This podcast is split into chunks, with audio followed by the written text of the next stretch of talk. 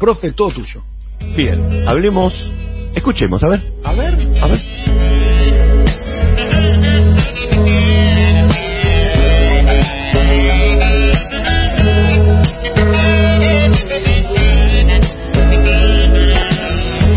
I'm in love with this modern world. Están hablando de la... Estamos hablando de un clásico de sumo, ¿no? Sí, señor, 1986. Soltá el pelo, soltate, soltate el pelo con Belapón, que era una publicidad de la época, ¿no? Inolvidable. Y está hablando de la heroína. Está hablando. La de- canción se llama así, ¿no? se llama así. Cuando Estados Unidos invadió Afganistán, los cultivos de amapola, que es con lo que se hace el opio, que es con lo que se hace la heroína, alcanzaban 74.000 hectáreas. Estos son datos de la BBC de Londres, no lo estaba diciendo acá. Hoy, decir, 20 años después, con la invasión norteamericana, con la ocupación norteamericana, se fueron a 328.000 hectáreas. Se, prácticamente quintuplicaron las hectáreas de amapolas en Afganistán con la presencia del ejército norteamericano, con lo cual uno podría pensar que la DEA y los norteamericanos en general, más que combatir el narcotráfico, lo que quieren es monopolizarlo. Según Atilio Borón, después de 20 años de ocupación norteamericana, Afganistán se convirtió en el exportador del 90% de la heroína mundial. ¿Se acuerdan cuando Marx decía que la religión es el opio de los pueblos? Esto lo decía en el siglo XIX. Y en esa época el opio era de consumo libre. Había lugares en Inglaterra que estaban reservados a consumidores de opio, donde podían consumir tranquilamente sin que nadie los molestara, en esas ensoñaciones que se hacían. Incluso había escritores muy conocidos que escribían sobre el opio, antes de que se prohíban todas las, las drogas. Pero jamás imaginó Marx el verdadero sentido de lo que iba a llegar el opio, y sobre todo para los pueblos como los afganos. Hubo dos guerras del opio entre Gran Bretaña y la China, en la que fueron casi destruidos los chinos. La primera de esas guerras se hizo en 1840, 1839 hasta 1842, y la segunda fue de 1856 hasta 1860, y las causas fueron los intereses comerciales que tenían los británicos para que se venda libremente el opio entre la China y la India. Los chinos querían regular eso, querían prohibir eso, y los ingleses le impusieron el comercio de opio, y no solamente eso, sino que les terminaron imponiendo muchas cosas más, por ejemplo, les quitaron Hong Kong durante prácticamente un siglo. Desde la antigüedad se sabe que las amapolas, las mejores amapolas del mundo, florecen en Afganistán. Esto está escrito incluso en documentos de la época de Egipto. Ahora, de la savia de las flores se saca el componente del opio y de la síntesis química del opio se hace la morfina y uno de los derivados de la morfina es la heroína. Son estos cuatro pasos entre la flor y la heroína. Ahora, la heroína fue sintetizada por primera vez por un hombre que se llamaba Charles Romley Alderwright en el siglo XIX, pero el nombre heroína es un nombre comercial que le pone la empresa Bayer, porque tenía de heroico, porque ese era el sentido, heroico, lo que tenía de heroico es que se podía abandonar la morfina porque se suponía que la heroína era menos adictiva. Resultó ser 20 veces más adictiva que la morfina. De hecho, todavía ustedes pueden ver en las redes, pueden ver en internet, la publicidad de Bayer vendiendo jarabe de heroína para la tos de los niños. es increíble. Para la tos de los niños, jarabe de heroína, y uno puede llegar a pensar, si es Bayer, es buena, debe ser buena. Ahora, este, esta especie de blooper, increíble blooper, genera, o se supo después, que el hígado, cuando sintetiza la heroína, lo que fabrica es morfina. Y en ese sentido, empezó una enorme cantidad de adictos a existir en el mundo con esta síntesis. Ya estaba la del opio, esto lo agravó muchísimo más. Afganistán produjo en el año 2012 el 95% del opio de todo el mundo. Y en el 2012 estaban los norteamericanos en Afganistán.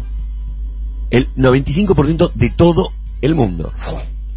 Al mismo tiempo, esto se mantuvo obviamente, empezó a pasar un fenómeno en los Estados Unidos, porque el consumo de heroína se empezó a multiplicar en la segunda década del siglo XXI hasta convertirse en una epidemia. Fue declarada por el Ministerio de Salud de Estados Unidos epidemia nacional. Leo el diario El País de España. Una epidemia de heroína y drogas similares golpea a Estados Unidos. Al contrario que hace unas décadas, las víctimas no viven en zonas urbanas degradadas, sino en barrios residenciales blancos. Ya no se las estigmatiza. Insólitamente en los debates de la campaña para las elecciones presidenciales, los candidatos no discuten sobre políticas represivas, sino de rehabilitación. Las muertes por sobredosis casi se han duplicado desde el año 2000. En este país mueren más personas por sobredosis que por accidente de tráfico. Justo desde hace 20 años, es decir, el tiempo que hace que Estados Unidos está en Afganistán. Una de las autoridades de salud de Estados Unidos llegó a decir que el tráfico de heroína prácticamente había sido eliminado en la década de los 90 en Estados Unidos y esto volvió. ¿Y cómo volvió? Porque muchos han empezado usando y abusando de opiáceos recetados. Lo que la gente no sabe es que actúa en el cerebro del mismo modo que la heroína, esa que se te da como una receta, que se te da como una pastillita. El auge de los analgésicos legales está en el origen de la actual epidemia, según los expertos, y las ventas se dispararon tanto en la década pasada que se empezó a analizar la cantidad de recetas que se hicieron. La cantidad de recetas en el año 2012 fue 259 millones. 259 millones de recetas con opiáceos. Si uno hace un promedio es casi una receta para cada persona de los Estados Unidos. Y esto ha generado un porcentaje muy alto esta gente se le genera una adicción con esa pastilla y muchos después pasan directamente a la heroína. El tráfico de heroína, esto es una pequeña historia dentro de la columna, el tráfico de heroína había sido eliminado de Estados Unidos después, en la Segunda Guerra Mundial por el motivo de la guerra, ya no le llegaba, y la guerra entre Japón y China también le había cortado todo un circuito en lo que se llamaba este, el Triángulo de Oro. Y el Triángulo de Oro era tres países, Birmania, Tailandia, este, tres países que generaban el gran grueso de la producción, pero con China, cuando em- empezó a existir lo que se llamaba la guerra civil en China, y sobre todo con la llegada de los comunistas al poder, eso se cortó de prepo, y entonces la mafia siciliana, que surge justamente de la debilidad del Estado italiano de la posguerra, aprovecha lo que había sido la antigua ruta de la seda y empieza a ser el lugar que conecta la producción de amapolas y sobre todo de opio entre Asia y Europa y Estados Unidos. Empieza a ocurrir eso en Sicilia. Pero, a partir de cierto momento, el historiador estadounidense Alfred McCoy sostiene que la CIA fue un colaborador necesario para ese triángulo. Mm, Tailandia, Laos y Birmania eran los productores, la CIA, según este historiador, Alfred McCoy, era colaborador necesario, si no, no podía llegar todo eso a ejercerse sin que ningún Estado lo pueda parar. A finales de la década del 70 y la década del 80, la guerra de Afganistán, en la que intervino la Unión Soviética, acuérdense que la Unión Soviética peleando contra los afganos, condujo a que empiece a aumentar la producción ahí, en Afganistán, porque con eso lograban financiar la guerra contra la Unión Soviética, y por supuesto que estaba metida la CIA en esa guerra. Ahora, en 1980, el 60% de la heroína que se vendía en Estados Unidos llegaba de Afganistán. Y durante los 80 se produjo un aumento de la producción mundial. Pero en los 90, el consumo de heroína en Occidente se redujo un montón porque ya había ocurrido una epidemia, ya había visto las consecuencias sociales del consumo de la heroína, pero en los años 2000 el gobierno talibán, en colaboración con las Naciones Unidas, este es un dato fuerte, el gobierno talibán, en colaboración con las Naciones Unidas, inició una campaña que acabó con el 99% de la producción de amapolas en Afganistán. Es decir, ahora que dicen que los talibanes son los principales narcos del mundo, en realidad ellos estaban destruyendo amapolas junto con las Naciones Unidas y esto se dio vuelta completamente a partir de la invasión norteamericana. En 2014 el número de muertes por sobredosis de heroína en Estados Unidos se cuadruplicó.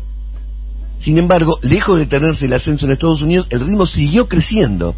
Por ejemplo, hubo en el año 2016 35.000 personas muertas por heroína cuando en el 2013, tres años antes, habían sido solamente 8.000. Ni hablar de la cantidad de gente que no fallece, pero que está en estado de dependencia. Muy difícil salir de la adicción. En 2017, el presidente estadounidense Donald Trump declaró la emergencia nacional de la epidemia de opiáceos que provoca 100 muertos por día, dijo Trump. 100 muertos por día en Estados Unidos desde que le bajó tanto el precio, la enorme producción que traen desde Afganistán. Y acá el dato que aporta Hernán Arbizu. Dice, en Colombia, más de 20 años de Plan Colombia con la intervención norteamericana y aumentó todos los años la producción de coca. En Afganistán, 20 años de intervención norteamericana con el pretexto de que luchaban contra los talibanes, no solamente no pudieron con los talibanes que acaban de volver, sino que se registró este aumento de cinco veces la producción de amapolas y solamente en América, este es el dato económico, solo en América el narcotráfico genera 70 mil millones de dólares por año. Y él dice, hagamos un cálculo, que más o menos el 30% de ese dinero se bancariza, eso serían unos 21 mil millones de dólares, ¿y en qué bancos está ese dinero? Por eso, para terminar, uno podría decir, ¿de verdad uno cree en el cuento de que los talibanes echaron al ejército más poderoso del mundo? ¿De verdad todo esto era porque no quieren que las mujeres no usen burka? Este es un negocio impresionante y gran parte de todo este negocio son las amapolas que se cultivan en Afganistán. Compañeros, Impresionante, profe. Cifras que, alar, que alarman, ¿no? Que alertan lo que es el, la, la gran, la gran usina de amapolas de ese, de ese lugar y lo que significa para el mundo. Tremendo. claro, pero con una ocupación militar tan poderosa se quintuplicó la producción de amapolas. Eso es, me parece, lo que termina con todo el mito de que viene a combatir el narcotráfico. Y transformaron esos países en estados fallidos, ¿no? Claro, Afganistán Por es eso es tan importante el no intervencionismo militar y político en la región de Estados, de, de Estados Unidos en América del Sur, ¿no? ¿Eh? Para que no transformen lo que lo que hicieron con México, ¿no? ¿Eh? El grado de inestabilidad política que le aportó el narcotráfico a, a- a México. Los muertos los pone México y las armas las compran en Estados Unidos. Es que el cartel más grande del mundo es Washington. Ah, bueno, salió tranca el profesor. ¿eh? Sí, sí, sí. Sí, una declaración leve, como para cerrar. No, así. no, el tema es, ojalá que, digo, para, para entender un poquito la lógica de lo que ha sucedido con Venezuela, ¿se acuerdan cuando Mm. estaba la idea eh, de, de- de la invasión a Venezuela en algún momento? Del, del llamado eh, Grupo de Lima en el año eh, 2017, ¿no? ¿Fue en el 2017, no? ¿O el 2018? Y era gobierno Fue. Trump. Creo gobierno que fue el Trump. 2018, 2019, el gobierno Trump en algún momento se debatió fuertemente el tema de la intervención militar, lo que hubiese sido generar una inestabilidad. Lo único que le falta a la región es una guerra.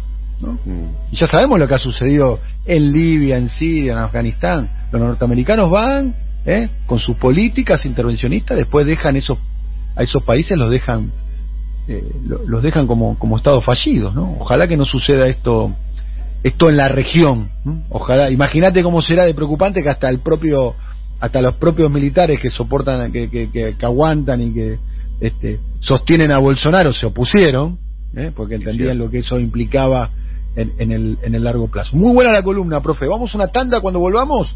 Atención, ¿eh? estaremos hablando con José Pablo Feynman y después se viene el Identikit con el polaco Goyeneche. Ya volvemos.